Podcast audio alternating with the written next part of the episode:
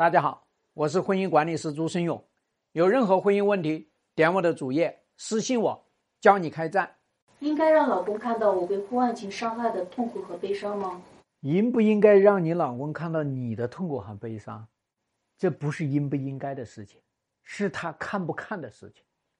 我告诉你，你老公根本就不可能看到你的悲痛和哀伤，根本就不可能。你知道为什么吗？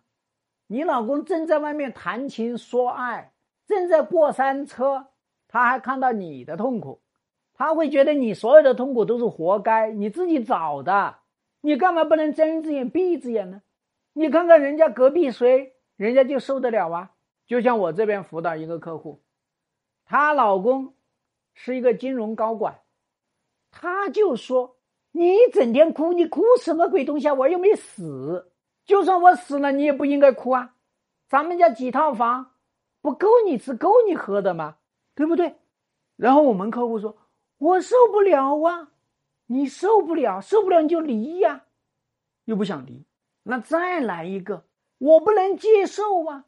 那这个金融高管说：“你不能接受，你自己去看看我的同事，有几个没有这些花花叉叉的事情。”我们客户跟我说：“他说还真是，他们公司里面的什么副总、什么老总。”都有这个鬼事儿，所以你要知道啊，你想让这个男人看到你的痛苦，你想干嘛？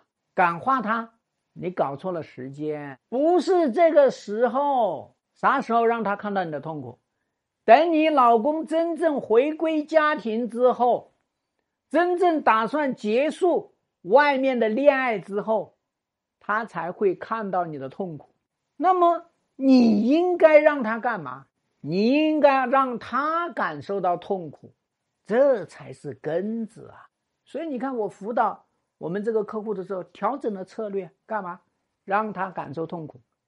你要知道，一个男人在外面搞婚外情，他最大的痛苦是什么？最大的痛苦就是你不让他继续搞婚外情，你盯住了他搞婚外情，你让他彻底的要结束这个婚外情，就痛苦了。你干嘛不让我搞呢？干嘛不让我出去呢？我们有一个客户，她老公性格比较软一点，老婆说：“你今天敢出去，我让你吃不了兜着走。”这个老公呢是个小软蛋，他就不出去了。你看看他在家里面呢，一整天在家里面坐在哪里都如坐针毡，不能去看手机，因为什么？手机在老婆那里。所以这个男人就干了一件惊天地泣鬼神的事情，跟他老婆大干一场，把他老婆伺候的舒舒服服的。结果他老婆呼噜呼噜睡觉，赶紧拿起手机，赶紧逃啊！你知道吧？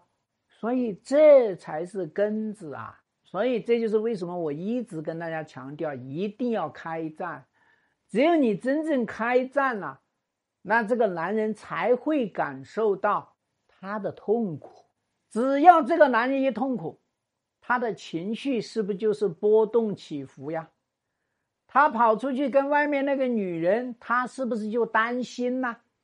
担心老婆在半路上面杀过来，担心他跟外面那个女人在酒店里面约会，结果呢，老婆像程咬金一样半途杀进来，他怕不怕？所以你要知道，这个男人。只要他开始上蹿下跳了，那外面这个女人她不就感受到了上蹿下跳吗？那外面那个女人感受到压力了，她怎么着？她就会想：我干嘛要做这个第三者呀？我也是一个有尊严的女人呐，我也是一个有底线的女人呐，我也受过高等教育啊，我父母也跟我说过不要做别人的小三呢。所以干嘛？所以外面那个女人也会给这个男人压力。这就能够形成一个叫双管齐下的一个效应，这多好啊！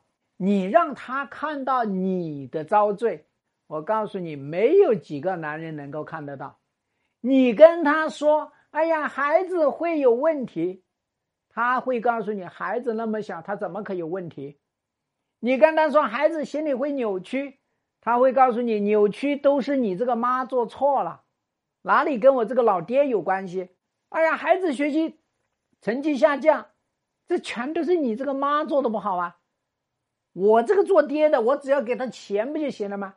所以大家要知道啊，一个男人在外面去搞三搞四的时候，他绝对看不到你的痛苦，他在这个时候只能够感受到他的压力，所以你必须要让他感受到双管齐下的压力，两面夹击的压力。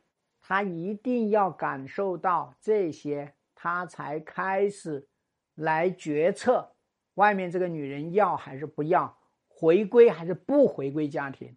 我说清楚了吧？希望对你的婚姻有所帮助。更多婚姻细节，私信我。要开战，请行动。